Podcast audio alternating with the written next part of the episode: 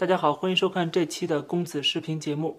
今天是二零二二年的一月一号，新的一年又到来了。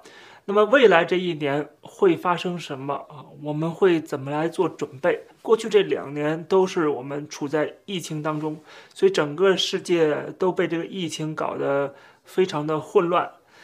那么二零二二年会有什么新的变化吗？啊，在我看来呢，二零二二年的整体趋势跟之前那一年二零二一年没什么太大差别，呃，总的趋势是一致的。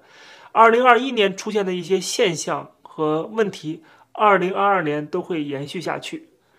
但是在这里边呢，有三个最大的，我觉得关注点吧，跟大家聊一聊啊，这是我选出来的。当然了，还有很多很多的关注点啊，我今天就是只是选其中三个来讲。那么除了这个关注点以外呢，就是我们本身在这种环境下应该做什么啊？能够保住自己的资产，能够让自己的生活就是质量不下降，对吧？甚至还从中能够获得一些利益，这也是我想这期节目跟大家聊的话题。未来呢，除了讲时政评论，还有些呃新闻事件之外，我也会有一些节目跟大家聊一聊我们的。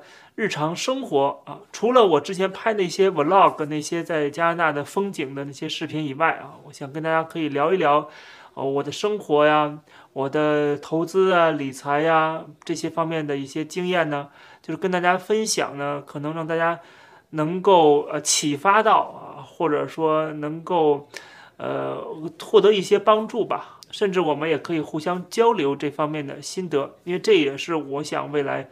关注的一个话题之一，一方面是普及一些常识啊，比如金融方面的、经济宏观经济的、呃理财投资方面的常识。如果一个人赚不到钱，或者是生活非常的困苦的话，你关注那些国际上的什么形势啊、什么国家大事啊，我觉得。离我们太遥远了啊！就是说，首先我们把自己要照顾好，把自己的家庭照顾好，这是作为一个个人、做一个成年人要做的最基本的事情啊。只有做好这一点了啊，有更多的精力了，更多的资金了，可以去为这个社会做出更大的贡献。我觉得，呃，这个可能是从我们个人角度来讲，self help 啊这方面来讲，可能是啊我觉得更重要的。那么好，二零二二年会发生什么？呃，第一点就是全球的通胀还会继续的持续下去，就是现在目前我们过去这几年看到，这个全球的央行都在不停的在印钱，不停的放水，那么导致了通货膨胀越来越严重。我们在加拿大生活已经感受到非常快的变化啊，就是物价上涨。过去去超市可能买一两百块钱的东西，现在去超市要买三四百块钱的东西啊。所有东西都在涨价。最近我也想装修啊，想买家具啊，啊，然后一问，这个价格也比过去啊贵了很多，而且甚至还没有货啊，还要等很长的时间才能到货，因为这个呃运输链的问题。所以说呢，这个全球通胀会持续下去。也许现在由于疫情可能会慢慢的缓解，到明年的夏天，那么有些西方国家可能会开始加息了。但是这种加息的规模也不会很大，而且这还是在疫情恢复的前提条件下，所以说呢，我觉得，呃，通胀会持续下去。那么通胀导致一个结果，我们都知道的一个最基本的宏观经济学的这个理论，就是资产价格的上涨。那么资产价格上涨，我们应该怎么做啊？遇到这种情况下？那么，为了保值，为了我们的现金不会越花越少，或者说你放在银行里面，基本上慢慢慢慢，随着时间推移啊，就算是没有这个严重的通胀，你的钱也会最后变成零 的，也是没有用的啊。除非是你有大笔现金，随时的可以抄底啊，像巴菲特、像苹果公司，对吧？像这些大企业啊，包括像这个什么一些投行，他们的守护。巨量的资金啊，他们是可以说现金为王，没问题啊，因为他们可以随时去购买优质的这个呃产品或者优质的这些啊资产。但是作为我们个人来讲，我们如果手握现金，我们不去花的话，这个现金是越来越少的。所以说呢，这个通货膨胀下边，资产升值，我们就应该手握资产。那资产包括很多了啊。那么股票其实也算一种资产了。由于通货膨胀、货币贬值，那么导致了这个股市的上扬。那么股市上涨，如果我们想要说，啊，规避一些特殊的一些企业可能会有什么问题，那么如果我们购买指数基金的话啊，那么就会随着它一起上涨。这就是你有了一个资产，而这个资产相对来说风险要小得多啊。这是一方面啊，手里要有股票，手里还要有黄金，这是在乱世之中啊最重要的一个保值的产品了。那么还有一个。就是很重要的地产，你要有房子，房子升值也是非常的迅猛。这个房子升值除了通货膨胀的影响以外，还有一个就是供需关系的影响。呃，我们在加拿大也能感受到，美国其实也一样，跟加拿大很相似，就是这个房地产价格在过去这一年都是疯狂的上涨。那么这也是因为疫情导致供需关系不平衡，呃，新房子建的太少。再加上原材料的上涨，有很多原材料是从其他国家进口的，这个运输也成问题，所以各方面导致了供给不足。比如说我在多伦多市区有房子要出租给留学生，那么疫情导致很多留学生不来加拿大，不来留学啊，上不了学，那么这个房子出租不出去啊，这也是一种可能性。那么现在疫情恢复了，租金回来了，然后这个房价继续的飙升。这个房价还跟这个租金有很大的差别，就是房价还没有受到疫情那么大的影响，它主要是受到供需关系的影响，以及整个国家的一个金融政策的一个影响。总之就是全球通货膨胀在二零二二年会持续下去，虽然会有一些国家在加息啊，但是它加息的幅度不会导致整个这个通货膨胀的趋势啊。会改变，它会放缓，但是还会继续的通货膨胀。那么手握资产就是你保值的第一步了。那么这是全球的一个宏观经济的趋势。另外一个就是中国的变化啊。那么二零二二年我们都知道，二十大习近平要继续的连任第三届，未来是不是要传给他的下一代啊？这个现在也是在讨论之中了。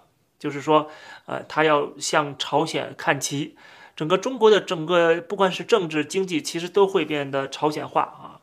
所以说，我们之前开玩笑说，这个中国现在是西朝鲜，对吧？有人说中国是西台湾啊，不好意思，这个这是侮辱台湾了啊，这是西朝鲜。所以未来的中共的政策，在随着习近平的全面执政，手握大权，消灭所有的异己啊，这个独揽朝政，然后一手遮天，那么就导致整个中国的整个的这个。体制的重新的这个凝结啊，就是说，共产党通过把所有权力放在一个人身上啊，通过这种方式来集权啊，那么这种集权的趋势就跟过去改革开放那种放权的这个趋势是完全背道而驰的。那么放权是符合改革开放、符合融入资本主义全球化的这么一个趋势的，而你现在要。重新集权，当然就是要重新闭关锁国，回到这个社会主义啊，毛泽东时代那个阶段啊，包括习近平在如何的宣扬马列主义啊，呃，习近平如何的要求所有人要呃这个紧跟党中央啊，啊，要遵守党中央的领导领导啊，还有就是跟美国的这种关系的恶化呀，甚至。发动整个舆论机器去批判美式民主啊，等等等等，这都是可以看作中国要跟西方脱钩的这么一个啊趋势。所以，二零二二年会继续这么做，而且二十大习近平全面执政也会加紧朝这个方向去呃开倒车。那么这种情况下怎么办啊？那么就是要规避风险了。规避风险就是说，只要跟中国相关的或者跟中国。在这个资本主义全球化当中，相关的所有的资产也好，或者所有的呃这个投资也好啊，都要远离，特别是在美国上市的中概股啊，不要碰这些中概股。我们知道之前呃，就是今年的时候发生一个非常大的事件，在华尔街，就是美国的一个资产的管理公司叫做。而 Kgo，它在两天之内损失超过两百亿美元，这可以说在华尔街的百年历史上，那算是一个最大规模的损失了。而在这起金融灾难当中啊，最大的一个责任人，他正好又是一个亚裔啊，亚裔的投资人，过去是老虎基金在亚洲的这个负责人之一。彭博社、华尔街日报、什么财富周刊啊，都在报道这个事件，影响非常巨大。这个人也现在也躲在自己家里面不敢出来了啊，非常的低调。那么他损失了这么多资产当中，当然了，这里面很复杂啊，涉及到了很多的这个金融方面的操作。那么他其实亏的是银行的钱，包括日本的野村证券啊，这个他是损失最惨重的。还有就是瑞士信贷啊，这排第二名啊。然后摩根斯坦利也是在里边算是一个受害者，但是他还好啊，就他之前是提前逼着这个人。把这些股票都卖掉了，那为什么他损失这么惨重呢？啊，其中有一个很大的原因，就跟我们刚才讲的这个话题是连在一起的，就是他买了大量的中概股啊，其中包括什么百度啊、腾讯呐，还有其他的一些啊中概股啊。那么正好遇到了中国政府出手去打压民间的资本啊，最后导致了这些股票大跌。所以说这些股票千万不要碰啊。这么有经验的一个操盘手啊，他都会损失这么惨重啊，在这上面跌了个大跟头啊，这个很明显就是他没有看清楚整个的国际的这个啊政治形势和这个地缘政治的变化。如果在川普这四年执政都没有看清楚美国未来的一个呃战略方向，还持有中概股，那这不等着要这个赔光吗？所以说中概股不要碰，哪怕你能够短期挣钱。我也买过中概股，我买拼多多股票，我也挣过钱啊。那还是在川普上台之前的事儿了，现在已经完全形势有很大的一个变化了，就要规避风险，跟中国相关的都要规避啊。那么当然了，不是说在中国你不能发国难财，因为中国闭关锁国会导致一些现象的出现，这些现象当中还是有人能够发财的，那能够。发一笔横财的啊，其中就包括我举个简单的例子，就是啊，中国如果闭关锁国，中国会出现很多的问题，比如说房地产的倒掉啊。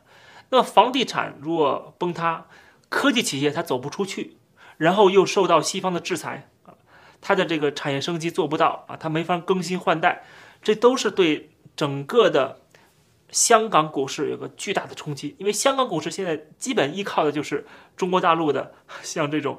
大地产商的这股票，还有像这种大的科技企业的股票，别忘了很多从美国退市的这些企业都跑到香港重新上市所以香港是中国跟西方资本主义的一个桥梁，它过去因为这个桥梁而富裕而繁荣，它同样的也因为这个桥梁不再需要了而会变得暗淡。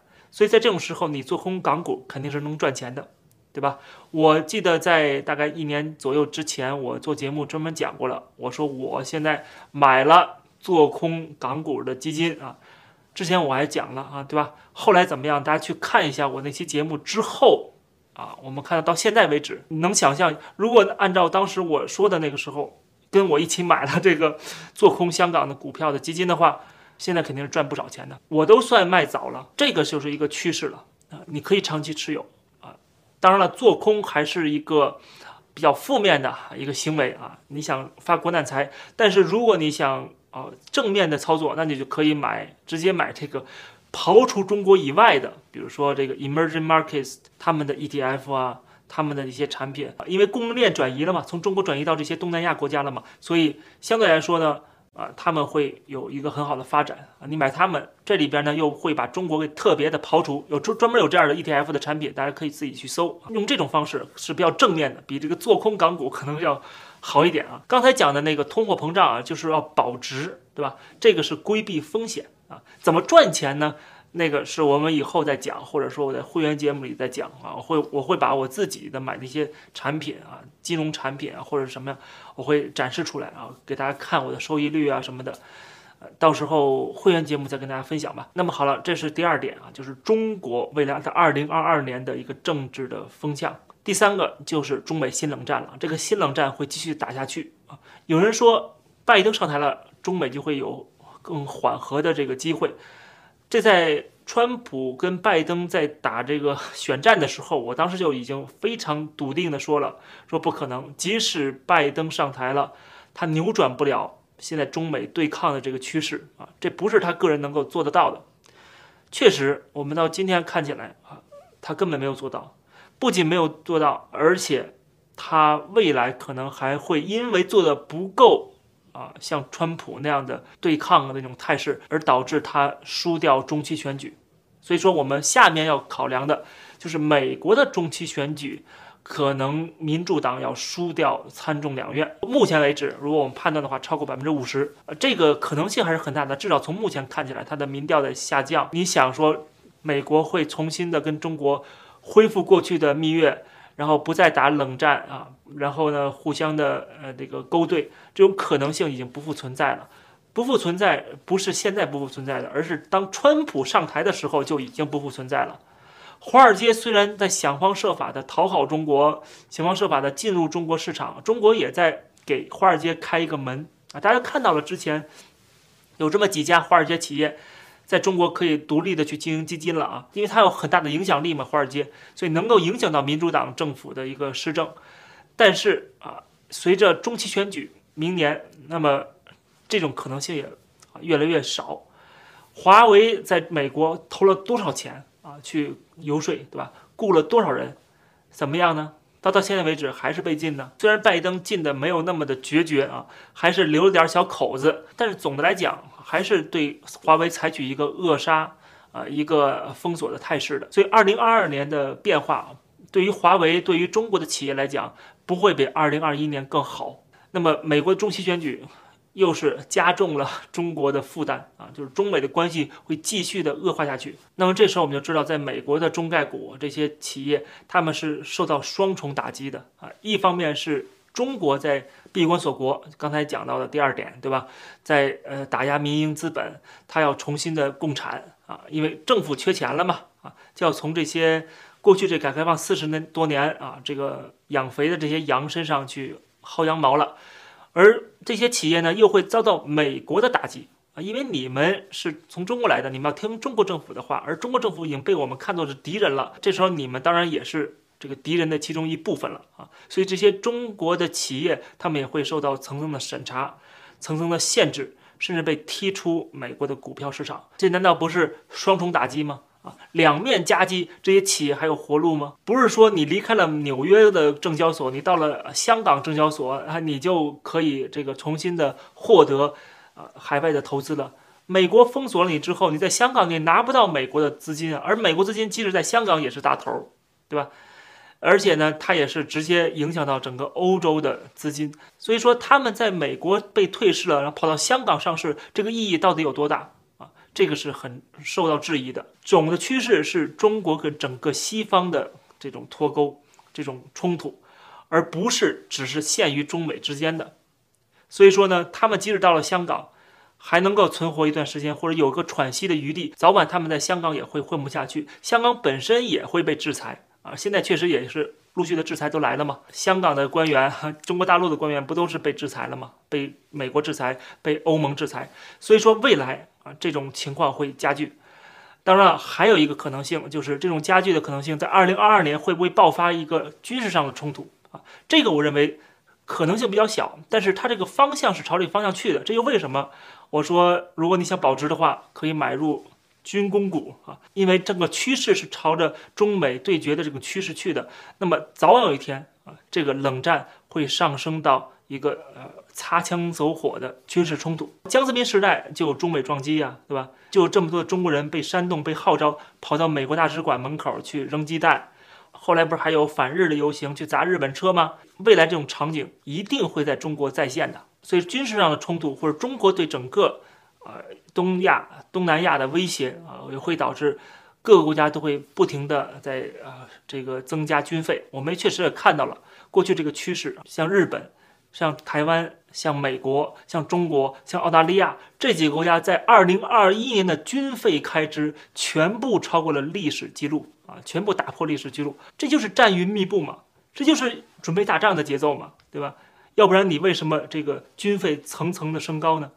就是因为感受到了威胁了，感受到这个气氛已经不一样了。所以说，未来军事冲突会导致这个 军工股的大涨啊。总之，这三个全球的。继续的通货膨胀，啊，然后第二个是中国的这个习近平全面执政、闭关锁国以及打压民营资本，然后这个跟西方这个关系的脱钩，然后强调自力更生。第三点就是中美的新冷战继续升级，美国的中期选举啊，这些都是我们二零二二年这新的一年要观察的一些重点的政治经济的变化。未来我会在这方面哈多讲一讲，然后呢也会讲点更实际的、更具体的一些操作啊。大家感兴趣的话，可以点击关注这个频道啊，订阅这个频道。谢谢大家的观看，我们下期节目再见。